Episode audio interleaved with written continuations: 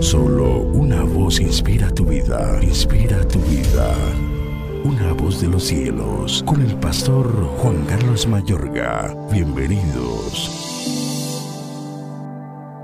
Porque vosotros, hermanos, a libertad fuisteis llamados, solamente que no uséis la libertad como ocasión para la carne, sino servíos por amor los unos a los otros. Galatas 5:13. ¿Eres egoísta o servicial? La libertad que tienen en Cristo no es para que ahora piensen que pueden dar rienda suelta a las pasiones y deseos de la naturaleza pecaminosa. Al contrario, el propósito está definido, es para que usen la libertad para servirse unos a otros por amor. O sea que en Cristo somos libres de girar en torno al yo, para que giremos en torno al amor de Cristo. Esto quiere decir que ya no vivamos para sí, sino para Cristo, haciendo todo lo que Él manda, andando en amor, como también Cristo nos amó y se entregó a sí mismo por nosotros, sirviéndonos los unos a los otros.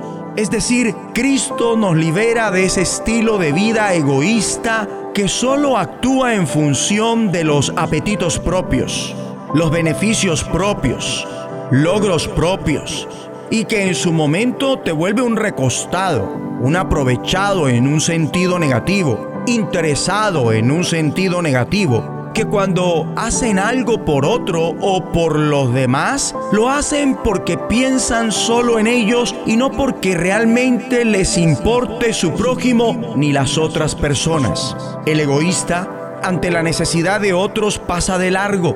El egoísta, ante la oportunidad de servir a otros, es ciego. El egoísta, ante el llamado a colaborar y ayudar a otros, es indiferente. Y cuando el egoísta hace algo bueno, entre comillas, por otros, sin que pueda sacar la mayor tajada o algo que lo beneficie, lo que hace, lo hace indolentemente, a regañadientes, quejándose, murmurando, es decir, sin amor, carente de reverencia al Creador y con ausencia de misericordia compasión, bondad, benignidad, tolerancia, comprensión hacia su prójimo, hacia su hermano. Pero ahora en Cristo somos libres del egoísmo para que nos sirvamos unos a otros por amor, para que nos ayudemos entre nosotros por amor, para que nos favorezcamos mutuamente por amor para que nos colaboremos por amor, como colaboraron los discípulos al Señor, no solo sirviéndole, sino sirviendo a los demás. Lo hacían con tal pasión y entrega, sin reservas ni condiciones, sin contratos firmados de por medio a cambio de un salario, pago o remuneración desinteresadamente solo por la fe en Dios y sus promesas y con la obediencia que resulta de esta fe a sus mandatos.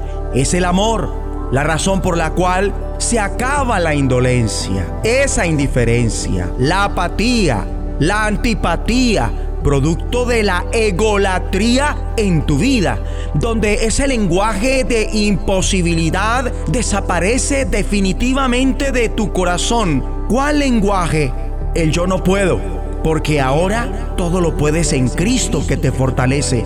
El yo no tengo, porque ahora entiendes que Dios es fiel para dar semilla al que siembra. Él no me alcanza, porque ahora sabes que estás bajo la promesa divina de la multiplicación. Entonces te vuelves tan servicial como aquel chico sirvió a los discípulos del Señor y al mismo Señor y a una gran multitud compartiendo sin pesar su lonchera, aquellos cinco panes de cebada y dos pececillos. Y cuando aparentemente no había, hubo por la fe semilla. Cuando aparentemente no había, por el Señor aparece esta lonchera. Y cuando al parecer esto no alcanzaba, para alimentar a más de cinco mil personas, Cristo lo multiplicó al punto que todos comieron a gusto y sobraron doce cestas repletas de provisión.